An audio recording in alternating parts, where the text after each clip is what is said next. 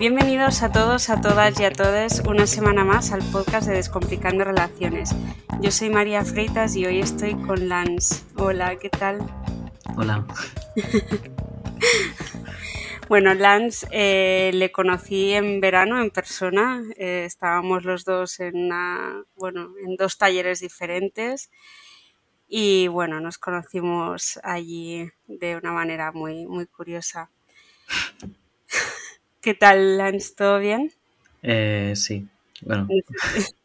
No sé si quieres contar tú desde tu perspectiva el cómo fue cuando nos conocimos. Eh, para mí fue, fue raro, como porque estaba en un grupo en el que claramente sí que me interesaba de lo que estaban hablando, pero ese tema no era de interés y de repente escuché en la lejanía un tema que sí que me interesaba y puse la oreja y dije, perdón, ¿están hablando de esto aquí? No me lo puedo creer. estuve pensando varios minutos de, eh, les digo que si les pregunto si puedo entrar en la conversación sin miedo, eh, aunque sea para sentarme solo con ellos y ya está. Me quedé así, me dije, ¿qué hago? Porque claro, si estoy aquí y estoy escuchando de aquí puede ser un poco creepy. Sí, entonces, bueno, pues te acercaste. Efectivamente, yo estaba ahí dando una mini chapa sobre no monogamias, explicando un poco los conceptos básicos. Y bueno, y te acercaste y, preguntaste si te podías sentar. Y fue como, wow, creo que, porque fue, creo que eras la primera persona, eh, pues no monógama, o bueno, que, que le interesase el tema de las no monogamias, que conocía en persona y que hablaba o sea, en persona conozco a muchos, ¿no? Pero de conocernos de primeras para hablar de eso. Entonces fue, fue como también muy, muy guay para mí. Me acuerdo que cuando llegué a, después de hacer el taller, lo primero que decía, me decían, ¿qué tal ha ido? Y yo, wow, súper bien. Y además he conocido a, a, una persona no monógama que se acercó, bueno, fue, fue curioso, fue curioso. Bueno, Lance, pues para, mm, para, la gente que nos escucha, cuéntanos, ¿quién eres? Eh, bueno, es una, esta es una pregunta muy extraña y no, no, la puedo responder. ¿Tú la puedes responder? No, en realidad no, pero me gusta hacerla. Pero eh, bueno, mm, lo que quieras decir sobre ti. Em, sinceramente es una pregunta muy grande que no te, no te puedo responder porque nadie sabe quién es. Mm. Totalmente. Bueno, mm, vale. Entonces, bueno, pues vamos a entrar un poco en el tema. Eh, vale. A mí me gustaría mucho destacar que tanto cuando coincidí contigo como cuando hemos hablado después a través de, pues, de audios, Em, tú siempre, algo que repites mucho es el verbo no entender, o sea, no entiendo muchas cosas. Mm, me gustaría un poco que, nos hablaras un poco de ello, porque sé que es un es algo muy abierto y que a lo mejor pues eh, cuesta un poco hablar de ello, pero sabiendo por dónde queremos dirigir esta conversación, pues para ello. A ver qué, me dices sobre esto. Eh, antes de nada, mm, yo como he basado toda mi vida en, no entiendo muchas cosas, pero hago todo lo posible por entender entenderlas y aún así las rechazo o sentía que lo que hacía era rechazarlas como podía ser que desde pequeño no entendía no entendía el género más bien no entendía la atracción romántica ligada al género y la sexualidad y lo que hacía era como no entenderlo, aprender sobre ello y, reafirmarme en ese rechazo en él, pero es que esto no tiene sentido. Entonces yo he ido como creciendo en, el no entender ciertas etiquetas, ciertas cosas sociales, como podría ser desde el tema que nos atañe ahora, pues eh, desde el tema de la no monogamia podría ser em, eh, la fidelidad o, lo que se entiende como fidelidad en, este, en, este, en esta sociedad. Y, sobre conceptos para mí que podrían ser eh, de libertad, ¿no? Porque em, em, soy una persona que nunca, nunca se ha caracterizado por, querer o desear como em, vincularme mucho con las otras personas, pero sin embargo sentía que si me iba a una relación de pareja o, si pensaba en una relación de pareja, em, el, no poder em, tener la libertad de, de tener otras vinculaciones con otras personas, para mí era como inhibidor, como que inhibía la base y la esencia de la persona. Como lo, primero que se me ocurrió fue el, sobre las relaciones de pareja. Abierta, perdón, sobre las relaciones abiertas, porque yo tenía el paradigma a los 13 años mental de cómo es que alguien si quiere realmente tener o se siente atracción sexual por otra persona tiene que cohibirla y no comentárselo a su pareja, cohibirla y hacer como que no pasa nada, porque para mí ahí empezaba la infidelidad, entre comillas, comillas, ¿no? Porque no, no, la, no la vi en ningún momento, ¿no? Pero como que ahí empezaba eh, la no normatividad de esa relación y cómo esa esencia no se dejaba explorar hacia más allá porque simplemente había como toda una estructura social que decía no, esto no se puede hablar, esto no, no lo podemos explorar. Vale. No sé si esto responde un poco. Sí, sí, sí. Vale, también em, tú desde siempre te, has considerado no monógamo, entiendo. Eh, sí, desde siempre. Vale, vale, me gustaría preguntarte sobre em, cuando tú dices que no entiendes el género, ¿podrías profundizar un poquito más en ello? Eh, ¿quieres, ¿Quieres que me moje? ¿Quieres que me tire a la piscina? Quiero que te mojes. Eh, cuando digo que, cuando, cuando tú has dicho que no entendía muchas cosas, eh, me refiero a las estructuras sociales que hay detrás y el género es una, es una herramienta social muy potente que usamos para que nos vean los demás eh, cuando socializamos. Entonces, yo todo lo que no entiendo son todas estas estructuras sociales que vienen marcadas detrás. El género se me hace muy complicado porque como, como, como, yo pensaba a los 13 años de la, de la monogamia, también me resulta coartante. Una vez yo exploré mi, mi, el, el, el, hecho de que soy una persona trans, aprendí un paradigma mucho más abierto sobre la esencia del yo, que podría ser básicamente que no me importa con qué genitales he nacido y no importa qué género me está leyendo la gente, que yo puedo explorar la vestimenta y mi expresión de la manera que más me guste. Pero lo que yo sentía y yo vivía a los 13 años es que todo era demasiado cajón. No sé si la metáfora ejemplifica muy bien, ¿no? Pero sentía como que si nacías con, con coño, perdón la expresión, pero si nacías con coño, tenías que comportarte de cierta manera, eh, ser eh, de cierta manera y vestir de cierta manera. No podías salirte de ahí. Es decir, que tenías que ser una persona muy emocional, por, por, patriarcado y por cosas varias. Tenías que ser una persona muy emocional, eh, seguramente sexualizarte.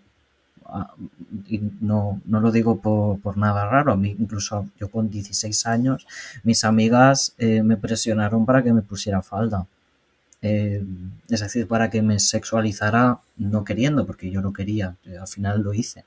Entonces tenía el paradigma de, esto, así me dicen que así, así me dicen que funciona el género.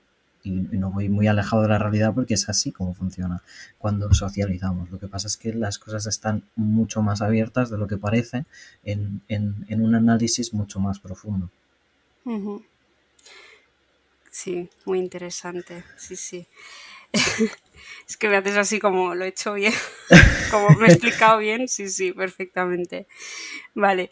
Y entonces, em, todas estas etiquetas políticas, bueno, el género es una de ellas, ¿no? Eh, ¿Qué etiquetas más no, no, no entiendes? Bueno, por no decir todas, ¿no?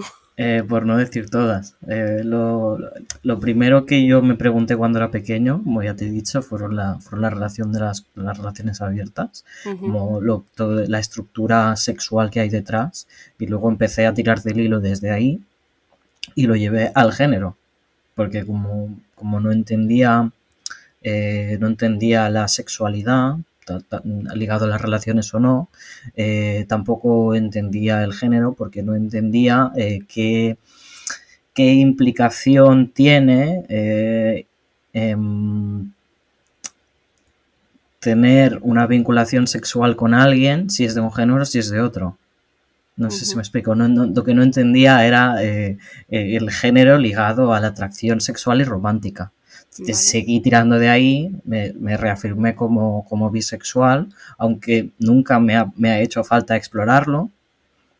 Esto lo comentaré más, más adelante, siempre he sentido que todas estas etiquetas que me, que me he ido poniendo nunca han sido hegemónicas en el sentido de, de que no es la experiencia plana habitual que tiene todo el mundo, porque en mi caso siempre ha sido una cuestión crítica, ha sido una cuestión de no entiendo esto, por lo tanto soy esto, por supuesto, no puedo ser otra cosa. Y me hace falta probarlo, me hace falta explorarlo, no lo soy, porque es así como considero que, que, es. Entonces, eh, recogiendo el hilo, me reafirmé como, como bisexual, seguí tirando del hilo, me reafirmé como, como persona trans eh, binaria, porque lo que rechazaba era mucho em, el, género binario, pero eh, dentro de un paradigma en el que yo sabía que la etiqueta a la que me estaba reafirmando, acogiendo, la, etiqueta de hombre trans tampoco me acogía.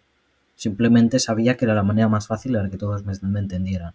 Como sé que, sé que sigo sin tener el discurso em, trans binario de he nacido un hombre, soy un hombre, porque no me considero un hombre, pero a ojos de los demás sé que me van a ver como un hombre, entonces tiro la toalla, vale, soy eso que me que dicen que soy, no pasa nada. Entonces eh, a partir de ahí seguí tirando del hilo y lo llevé de nuevo a, las no monogamias, en el hecho de que ya, ya no solo no me plantea, ya no solo me planteaba las relaciones abiertas, sino que ya como lo llevé al otro terreno fue como lo le llevé a los 17, 18 años, más allá, la anarquía relacional incluso, ¿no? Pues recuerdo que yo estaba en pareja, eh, cerrada, monógama, y me empezó a gustar un que fue como mi primera pareja cerrada monógama que tuve, la última, eh, me empezó a gustar una persona fuera de la relación y fue entonces cuando dije, pero, em, pero esta persona sé que es un amigo, pero que es un amigo, que es una relación, que es una de esto. Ahí ya como empecé a plantear de por qué colocamos por encima relaciones y por qué las colocamos por debajo, por qué si a esta persona la quiero seguramente como un amigo, no lo sé, no tengo ni idea, eh, la tengo que colocar por debajo de la relación de mi pareja porque para mí están al mismo nivel.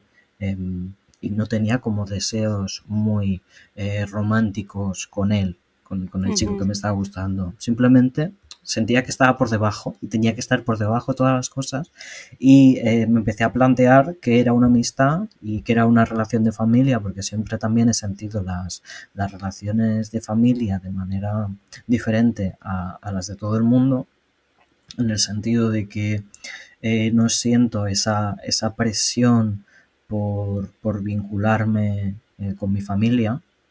No sé si me estoy explicando aquí porque este es un terreno a veces pantanoso, eh, pero me refiero a, a, la carga social que hay con, con, el, modelo de familia.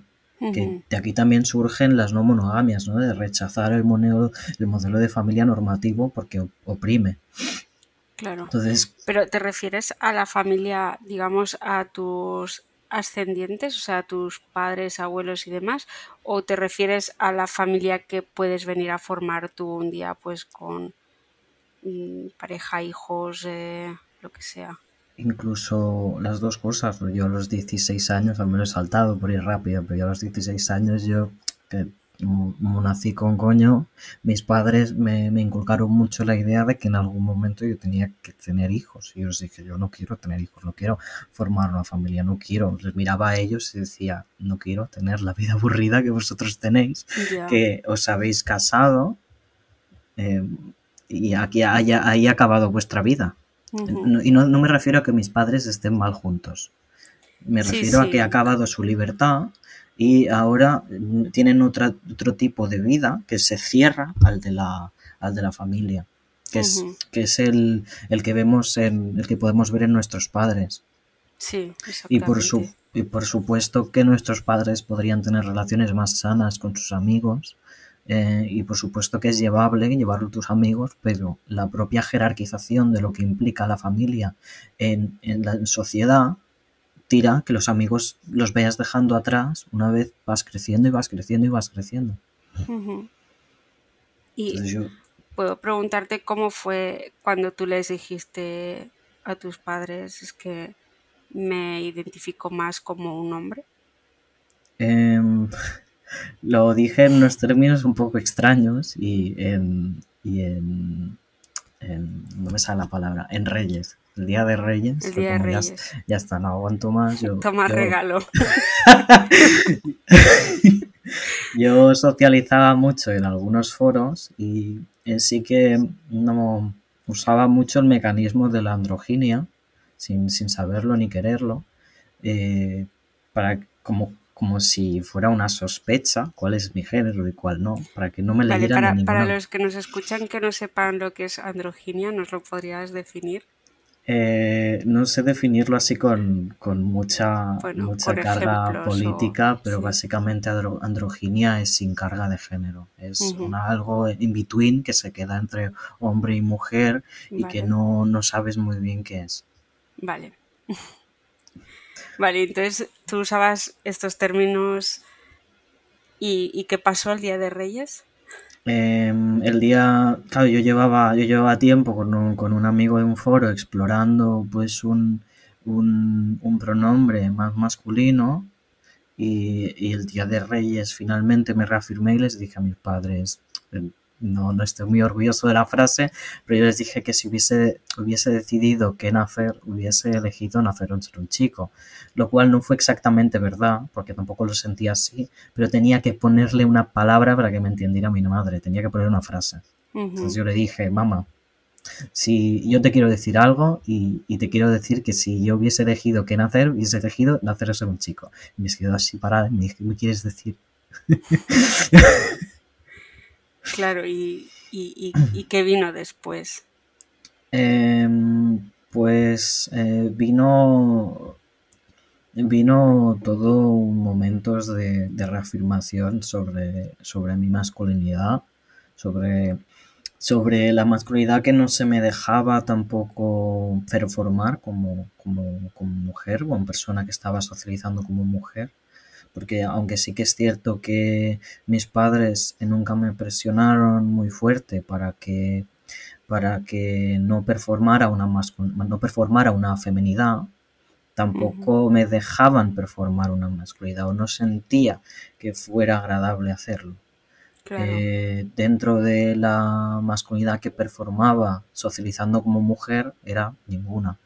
Era una especie de de androginia, era, eh, no, no, iba excesivamente masculina, eh, me quedaba ahí entre, entre, entre, lo que se socialmente se acepta como, como ahí en medio, que podríamos considerar que son pantalones y sudadera, cuando no considero que eso sea ahí en medio.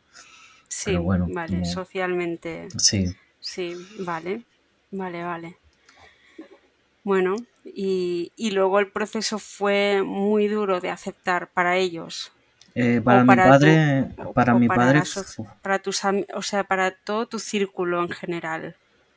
Eh, bueno, es que no tenía, no tenía círculo. Vale. no tenía círculo porque em, soy una persona que siempre me ha costado mucho socializar. Eh, siempre me he visto complicado eh, mm, siempre he visto complicado performar cosas que no me gustaban. Siempre he visto problemas de poderes en los grupos, sobre todo cuando, cuando, cuando tenía 16 años. Veía como, como diversas estructuras en, en, los grupos de mis amigos, de mis amigos, de la gente que me rodeaba. Como cosas a las que accedían para, para tener un estatus mucho más alto dentro del grupo, pero claramente luego si los sacabas fuera del grupo no tenían esa opinión, etcétera, etcétera. Entonces, entre que yo era un poco extraño por, por cómo performaba esa no masculinidad, esa feminidad, etcétera, entre que me costaba socializar y entre que bueno, entre todo no quiero, no quiero echar rollo, entre todo esto yo yo no tenía amigos, no tenía amigos. Ahora estoy descubriendo que, una de las razones por las cuales no tenía amigos es que soy autista. y una, de las razones por las que eh, eh, tiro el hilo de cosas, de, no entender ciertas cosas eh, sociales, es porque también soy autista. Claro, eso explica muchas cosas y ahí era donde yo quería quería un poco llegar. Nos ha, tardado 20 minutos. No, porque esto es una información que yo ya sabía de, de antemano, pero claro, obviamente quería que fueras tú que lo explicaras. Y mm, bueno, que nos hemos ido un poquito del, de, lo que estábamos hablando, eh, pero bueno, que todo es interesante. Y mm, claro, y ahora me gustaría a mí profundizar más en, bueno, pues a lo que hablamos aquí en el podcast, que son las relaciones no monógamas. Y, y, entonces es eso, que me, me, surge, me cuando tú me lo explicaste a través del audio, que o sea, tú te planteabas todo y no asumías nada y como que hacías análisis muy, muy profundos de, todo lo social y político. Em, claro, a mí me llevó a pensar que entonces em, la no monogamia es lo, Ay, joder, es que no sé cómo explicarlo. O sea, como que la, monogamia es lo más aceptado a nivel social, pero cuando tú, cuando una persona no entiende las cosas y empieza a atar cabos unos con otros, lo, más normal es llegar a, pues eso, a la anarquía relacional o, bueno, pues a un modelo relacional no monógamo de, forma de que no se puede, no se, no porque sea una pareja tiene que tener más importancia, ¿no? Eh, o no tienen por qué estar encima de otras personas por, por, por el hecho de tener relaciones sexuales que otra cosa también que me acuerdo que me dijiste es que no, entiendes que la sociedad está, esté tan hipersexualizada. ¿no? Sí, de, hecho, de hecho soy demisexual. Dentro del paraguas de la sexualidad yo estoy ahí. No sé muy bien si soy demisexual, grisexual, lo que sea, pero sí que sé que estoy dentro del colectivo asexual bueno, es que tiene, tiene un poco de sentido también. O sea, yo, yo le veo el sentido a través de todo lo que me explicaste. Mm, o sea, entonces, eh, demisexual eh, y mm, tú como persona autista tampoco eres capaz de ver la diferencia entre, entre una pareja y un amigo, por ejemplo. Eh, creo que haciendo un esfuerzo muy grande sí que podría ver la diferencia. La cuestión es quiero. La cuestión es viene innato en mí Creo que la pregunta esencial está ahí. Eh, ¿Lo estoy haciendo por mí o por los demás? Para que me acepten en algo que no, que no viene innato en mí y tampoco estoy de acuerdo en todo esto que hay detrás. Porque no estoy de acuerdo en el que se coloque por encima de todas las cosas una pareja o una amistad. Entonces, si no viene innato en mí, tengo que hacer trabajo por entender esto. Y y además no estoy de acuerdo, quiero. Ya. Ya, eso es un, buen melón a, abrir. Y entiendo que no quieres. No, no quiero. Obvio. Y, y para ti, ¿ha sido o está siendo muy difícil para ti encontrar personas afines a tu pensamiento?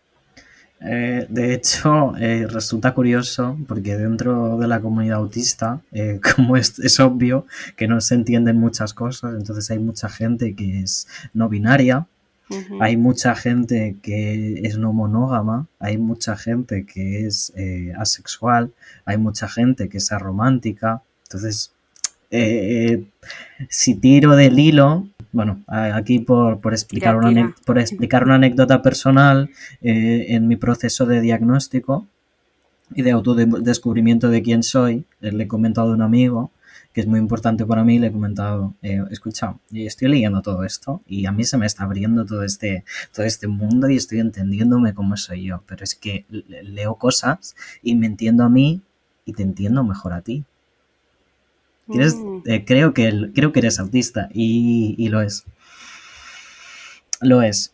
Y tiro, tiro del hilo también y veo otros vínculos eh, afectivos, sexoafectivos que he tenido, personas importantes que han estado en mi vida.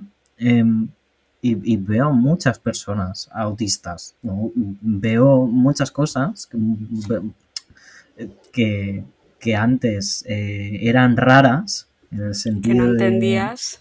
raras. En el sentido de si yo tengo que explicar esta relación eh, o esta persona o qué hace esta persona a otra, a otra persona que es neurotípica, eh, neurotípica que no es neurodivergente, neurodivergente que no tiene un proceso, no sé explicarlo así rápido y, muy, muy bien, pero no tengo mucha teoría, pero básicamente que no tiene ningún tipo de trastorno, entre muchas comillas, pero muchas cosas no son ningún trastorno, pero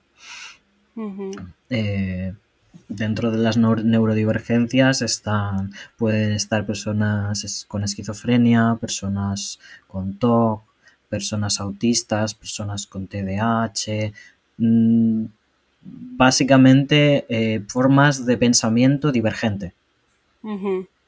Para que nos hagamos una idea sobre qué podían entender, podían entrar global. Entonces, esto lo comentaba porque miro para atrás eh, muchas relaciones que he tenido y todas han sido con personas neurodivergentes.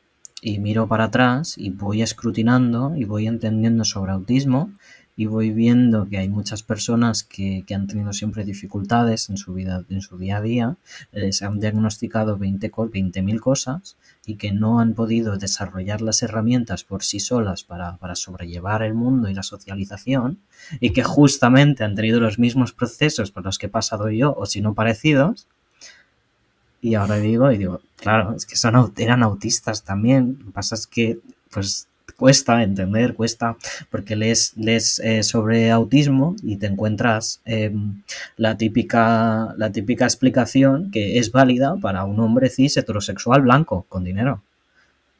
Pero que no, no, es válida para, para, para, otra gente como fuera de la norma o con otro otro estatus social más bajo. Como pero, mm, o sea, esto a mí no acabo, es decir, un autista sea blanco, sea negro, sea rico, sea pobre, ¿no es lo mismo? Eh, no, no es lo mismo, porque lo comentaba ayer con un amigo. Perdona, ¿eh? que, haga esta pregunta. No, no, no. Sí, a lo mejor a ti te parece súper lógica, pero yo es, muy interesante y no es para nada lógica porque hasta a, mí también me ha costado como llegar hasta aquí. Em, una persona blanca de clase alta eh, y sobre todo, a ver, el autismo, va a empezar hay que entender los orígenes del autismo. El autismo es una etiqueta que, empezó, eh, empezó poniendo clases sobre alto funcionamiento y bajo funcionamiento, ya sea con la etiqueta de Asperger o con, las, con, la, otra etiqueta de autismo. Entonces todo esto se está unificando ahora para que se deje, deje de haber como un alto funcionamiento y un bajo funcionamiento porque es muy capacitista. Capacitista significa opresión, ah, opresión por las, por las capacidades de las personas. que es la opresión que reciben las personas neurodivergentes. Aquí una pequeña explicación. Entonces, esto, sobreponer eh, alto funcionamiento, bajo funcionamiento es capacitista, porque el autismo es un gran, un gran paraguas y un gran espectro en el que yo puedo tener ciertas dificultades en ciertos ámbitos y otra persona los puede tener en otros. Eso no significa que una persona sea más adaptable a, entornos que, yo o esa persona más adaptable que yo. O sea, tenemos diferentes necesidades y diferentes dificultades. En fin, y ahí termina. Entonces, el, término del autismo siempre ha estado en, un, en una visión muy chunga de la realidad porque se ha entendido, eh, se ha, pues, se ha puesto la etiqueta de autismo abajo que la de Asperger. Asperger, eh, eh, Asperger es un, es un, es un científico nazi, así, bueno, digo, vendría muy bien, pero más o menos es, un nazi que descubrió, que se llama Hans Asperger, que descubrió que había autismo de alto funcionamiento y le puso su apellido al, al, a la etiqueta para definir que había hombres heterosexuales blancos que eran más listos que los demás, pero que eran raros, que no se podían adaptar. Y a esos los, rescataba del campo de exterminio nazi y los que no, a los que tenían más dificultades no los rescataba. Entonces, eh, para definir sobre qué era más lo que era diferente al autismo y lo que era no, lo que, eh, lo que em, era mm, lo que no tenía ninguna discapacidad intelectual, básicamente así eh, rápido, lo que no tenía ninguna discapacidad intelectual y lo que tenía alguna discapacidad intelectual. Entonces, eh, la palabra autismo siempre ha sido relegada a lo más bajo, lo más bajo de la sociedad, la discapacidad intelectual, las dificultades, las grandes dificultades, eh, la la no me sale no me sale la, la palabra. Pero básicamente algo que la gente no, no, no algo muy alejado a la, a la realidad y algo que tampoco te interesa como ponerte una etiqueta porque siempre se ha representado desde un lado eh, muy chungo. Mira, por ponerte un ejemplo muy cercano, ¿has visto la serie Wednesday? ¿Miércoles? Mm, no, es que soy poco, veo pocas series y pocas pelis. Pero sí. Bueno, es una serie que está hablando mucha gente porque la creo que la ha dirigido Tim Burton o ha participado Tim Burton y es, sale, una chica protagonista que eh, claramente es autista, pero no, no, lo dicen, en el que tiene ciertas dificultades sociales, es muy fuerte en su carácter, muy, muy fuerte en su carácter y muy sincera. Y em, tiene una personalidad muy potente y tiene claro lo que quiere y lo que le gusta y destaca sobre los demás en el sentido de es diferente y se nota mucho que es diferente.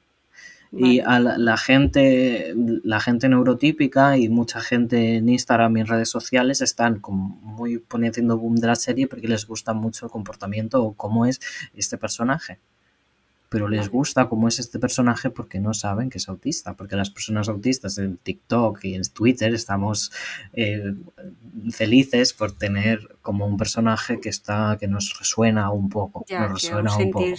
representados, Bueno, sí, representados en ese lado Mm, de ay, que, qué guay que en ficción hay un, hay un personaje ficcional que claramente que, tiene rasgos autistas, pero que, no nos lo sería difícil acercarnos a la realidad como para sentirnos tan identificados con este, pero pues, no sé si me explico, como que está, que sí, que hay una vivencia que la, percibimos.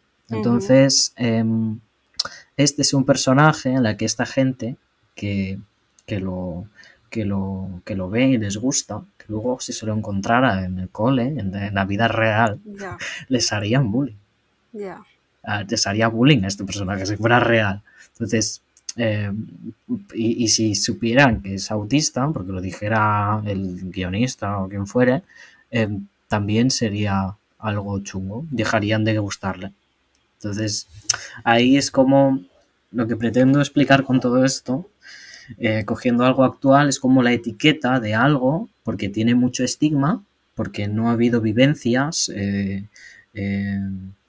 reales, em, genera rechazo a la gente. Como, ah, no, no, este personaje no puede ser autista y si es autista, pues no quiero saber nada de este personaje porque no, quiero que el autismo entre en mi vida o se acerque a mí. Un poco, viene a decir como un poco todo esto. Ya. Entonces no sé si me estoy explicando porque me alargo mucho. No, sí, sí, te, has explicado perfectamente. Lo que yo no me acuerdo era la, pregunta inicial. A, lo que venía todo esto. Me has preguntado sobre, sobre las personas no hegemónicas autistas. Vale. No sé exactamente cuál ha sido la pregunta. O sea, lo que te había preguntado es que si no conseguías ver diferencia entre un amigo y una pareja. ¿no? no, pero luego hemos hablado de, autismo en etiquetas no hegemónicas. Por ejemplo, has hablado de, personas autistas racializadas o personas autistas ah, LGBT. Eso es, que entonces la definición de Asperger fue eh, hombre cis, blanco y hetero, ¿no? Entonces. Listo. Listo. Claro. Claro, entonces si, si esta persona en vez de blanco fuera negro o si fuera homosexual en vez de hetero. Le hubiesen mandado a campo de exterminio así. Bueno, ya. Y no, es Asperger, y no sería Asperger porque es que no, estaría debajo de la escala social. De hecho, así por, poner un ejemplo rápido para que me entiendas, el, el autismo femenino, en el autismo se separa mucho por géneros, como en toda la sociedad. Yo esto no lo entiendo, pero recupero el tema de, ah, como en toda la sociedad y digo, vale, ahora lo entiendo. Vale, vale. Entonces, eh, por alguna razón, eh, eh, bueno, sí, por, porque las vivencias sobre las mujeres se están visibilizando, se están acercando, se está acercando el tema, los investigadores están entendiendo que las personas autistas también pueden ser mujeres. Y tú me dirás, ¿qué? Y yo te digo, sí, es verdad. Y yo te, y te diré, sí, porque hasta hace nada, como, como tú me ves aquí y me dices, eh, no tienes dificultades, no serás autista como investigador. Entonces, imagínate si soy mujer y paso por ciertos procesos de socialización que me hacen ser más emocional, me hacen ser cuidar más de los demás, me hacen masquear, ponerme una máscara y hacer que mi autismo no se vea. Entonces, claro, por supuesto que no puedes ser autista si no eres, si eres emocional. Entonces, esto se está entendiendo ahora del proceso de enmascarar y se está entendiendo que las mujeres también son autistas. Pero hasta ahora. Pero hasta, ahora se creía que las mujeres no podían ser autistas. Eh, se creía que el porcentaje, no te lo diré bien, pero era un 40%, un 20, entre un 20 y un 40% mujeres y un 60 hombres. Y es precisamente por eh, todo el, tema patriarcal que existe en toda la sociedad, en cómo se ha constituido la sociedad. Vale, vale. Hostia, qué, raro eh, esto. A, las, a las personas que socializan mujer que les tienen que diagnosticar algo em, y, que no, y que no piensan que sean autismo porque enmascaran, porque son emocionales, porque hacen sarcasmo, cosas súper tontas y súper super estereotípicas, eh, se les diagnostica TLP, por ejemplo. ¿TLP qué es? Es eh, trastorno límite de personalidad. Vale. Porque hay una fina línea sobre...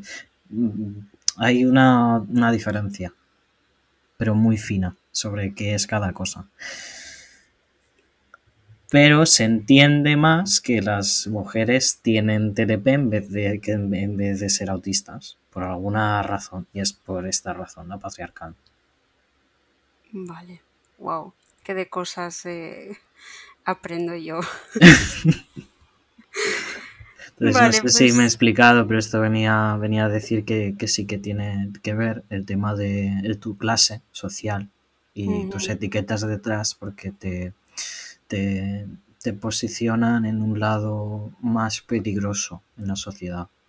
Si yo socializo como mujer, eh, voy a tener que hacer, no solo voy a tener que enmascarar más que soy autista para no tener, no recibir rechazo de la sociedad y para poder desarrollar herramientas por mí misma, sino que encima, luego cuando quiera encuentre dificultades, no me van a, no, van a saber decirme qué soy.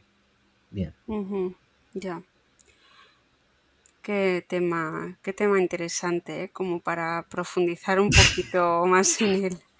Sí, la verdad es que me, quedaría horas y horas hablando contigo. Ya, bueno, ya cuando nos conocimos eh, fue así. Que era como, Lance, ¿qué tal? Vamos a hablar un ratillo.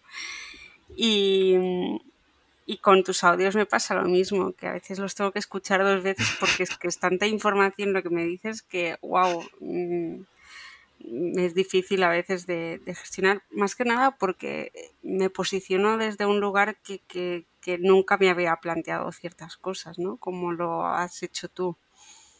Entonces, eh, claro, si a mí hace, no sé, nos conocimos pues hace cuatro meses, si tú hace cuatro meses de la nada me dices, no, es que el género para mí no existe, y digo, ¿este tío? pero ahora es como que lo entiendo mucho más, ¿no? Es como que también antes de empezar con todo esto del podcast no entendía, pues, por ejemplo, el género fluido, no entendía la, qué era ser una persona no binaria y ahora pues lo, entiendo muchísimo más también gracias a que he ido conociendo gente y, pues, gracias a sus experiencias pues puedo entenderlo mucho más. Pero como definición tal y cual, eh, sin saber nada del tema, es como esto que es, ¿no? Esto que, de dónde ha salido. Entonces me imagino que tú te encuentras un poco en esa situación, pero al revés, ¿no? Como que las ideas están ahí y tú pues tienes como que estudiarlas, aprenderlas o lo que sea para poder entenderlas. Creo que va Eh, así. sí, mm, sobre, sobre este tema, creo que en un audio me escribiste un día a los audios, tu respuesta fue como, "En- entonces entiendo que has estado estudiando sobre los modelos relacionales y has escogido cuál es mejor. Mm, Y no te eso. contesté en ese momento, pero te digo que no. No he estudiado de teoría de, del primer libro de, de, de no monogamias, me lo estoy leyendo ahora. Bueno, el, el primer libro fue Pensamiento, eh, Pensamiento monógamo, terror, terror sí, poliamoroso. terror poliamoroso y no me lo he terminado Ya. porque me, me- me- era muy crítico y muy Sí. político en las palabras y me resultó tosco de leer y, y ante las cosas que me cuestan las dejo. Ya. No, claro, mi, mi duda era, si tú te has decantado por relacionarte de una forma anárquica, ¿no? Creo que por lo que entendí en los audios fue así. em, claro, para decidir, en mi cabeza era, para decidir esto, tienes que haber conocido, haberte leído o haber aprendido todos los otros modelos relacionales que existen. Pero en realidad no, porque la mayoría de la gente se relaciona de forma monógama y ni siquiera tiene idea de otras formas, eh, otros modelos relacionales que existen. O sea que en- ahora pienso en la pregunta que te hice y es como, eres tonta, ¿no? ¿Qué, qué mierda de Sí, pregunta es esa? sí que es cierto que me he sentido más validado en lo que estaba pensando y lo que estaba sintiendo al saber que había un término. Por ejemplo, el saber que existe un término anarquía relacional o un término agamia, yo me siento validado en lo que estoy pensando y tengo Claro. sitios donde seguir investigando. Eh, pero no, no, no, no surge de ahí mi interés, eh, mi, mi estudio. Mi estudio surge de, de socializar, de entender y de intentar em, ciertas cosas que no me han funcionado. La primera vez que yo escuché eh, el término jerarquización fue en, en- en mi primer vínculo no monógamo que tuve, o mi segundo, no sé, no, eso no es importante. Entonces, eh, ahí como que se me abrió un paraguas y unos términos que yo, que yo de golpe entendía, claro, sí, no, claro que no voy a jerarquizar contigo si eso no es ético. Como rápido dije, no, no, no, claro que acordamos no jerarquizar, porque si jerarquizamos no es ético con todas las otras, todos los otros vínculos y todas las otras amistades que tenemos. Entonces, ahí se me abrió como un pequeño mundo y entonces yo he ido aplicando a raíz de, de- de- de otros vínculos, he ido aplicando ciertas estrategias, pero casi Ya, nunca me ha hecho falta como leer mucha teoría porque me parece muy tosco. ya, ya, ya. Qué, qué interesante. Pues Lance, es que esto da para mucho, ¿eh? Pero, pero vamos a tener que ir terminando porque es que si abrimos un melón más podemos tirarnos aquí toda la tarde. Sí, lo siento porque es No, mucho, no, es sí, mucho para tema. mí, a mí me encanta, de verdad, y todo lo que sé aprender y sobre todo de cosas que no tengo ni idea y que me doy cuenta de que estoy súper equivocada en, en- en muchas cosas. O sea, que gracias de verdad por, por, por todo, por tanto lo que hemos hablado aquí como lo que hemos hablado fuera. Me, me ha ayudado mucho. Así que bueno, pues me queda darte las gracias por haber querido participar aquí, darnos un poco tu, tu enseñarnos tu punto de vista y que, que me encantaría seguir hablando de esto, fuera o dentro de- del, del podcast, pero vamos que, que sí, mucho que aprender de ti. Bueno, igualmente de ti, digo que te aprendemos de, de todos. Sí, sí, eso es verdad. Sobre todo a no hacer preguntas idiotas. Con la, con la pregunta, no me, el hecho de haberlo dicho no era porque fuera una pregunta idiota, sino como una, algo que me he quedado pensando y digo, no, esto no lo he entendido. Ya, es que, sí, no sé, me... Es que ahora que le has, di- le has dicho, em, no recuerdo haberte hecho la pregunta, o sea, así, al menos en, con esas palabras, pero puede ser, o sea, es muy propio de mí, o sea, que puede, puede ser perfectamente. Y cuando la estabas diciendo, eh, he pensado, claro, es que, pero si hay personas que, que ni siquiera saben que hay algo más allá de la monogamia, ¿por qué tú tendrías que haberte tendrías que haber leído sobre todos los modelos, ¿no? No, no. En fin, eh, que mira, que así una se da cuenta también de, de las preguntas inoportunas que hace a veces.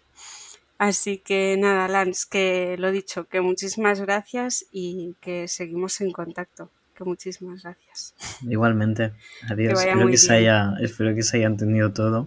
Sí, seguro que sí. Si no, pues ya dejaré tu, tu Instagram si me das permiso y que te acribillen a preguntas a ti. vale, Lance, pues nos vemos, ¿vale? Vale, pues muchas gracias. A ti, chao. Adiós.